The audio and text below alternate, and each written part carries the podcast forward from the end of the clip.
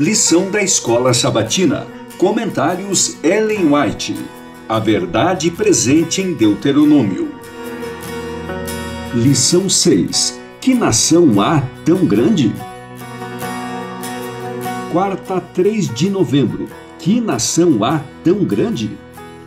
O propósito que Deus quer realizar por meio de seu povo hoje é o mesmo que desejou realizar por meio de Israel quando o tirou do Egito. Pela contemplação da bondade, misericórdia, justiça e amor de Deus manifestados na igreja, o mundo deve ter uma ideia de seu caráter.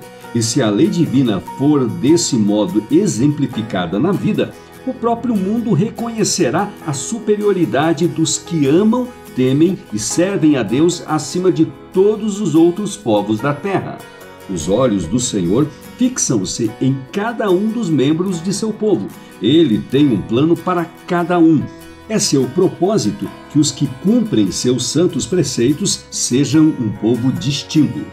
Pois que grande nação há que tenha deuses tão chegados a si como o Senhor nosso Deus todas as vezes que o invocamos? E que grande nação há que tenha estatutos e juízos tão justos como toda esta lei que hoje eu lhes proponho? Deuteronômio 4, versos 7 e 8, Testemunhos para a Igreja, volume 6, páginas 12 e 13. Nosso dever só será discernido e apreciado quando considerado a luz que irradia da vida de Cristo como o sol se ergue no Oriente e vai para o Ocidente, enchendo o mundo de luz, assim o verdadeiro seguidor de Cristo será luz para o mundo. Entrará no mundo como luz brilhante, resplandecente, a fim de que os que se encontram em trevas sejam iluminados e aquecidos pelos raios que dele irradiam. Cristo diz de seus seguidores: Vocês são a luz do mundo. Quando a graça de Cristo for expressa nas palavras e nos atos dos crentes, irradiará luz para os que se acham em trevas, pois enquanto os lábios falam em louvor a Deus, a mão se estenderá em beneficência para auxílio dos que perecem. Filhos e filhas de Deus, 26 de setembro, página 276.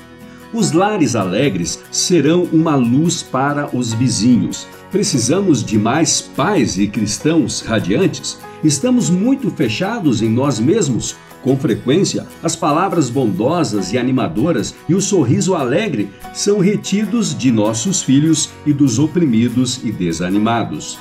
De todo lar cristão deve resplandecer uma santa luz. O amor deve se revelar nas ações deve se manifestar em toda relação doméstica, sendo demonstrado em atenciosa bondade e gentil e abnegada cortesia. Há lares que esse princípio é praticado, lares em que Deus é adorado e em que reina o mais verdadeiro amor.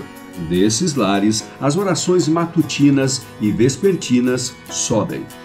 Patriarcas e Profetas, página 144. O Lar Adventista, página 37.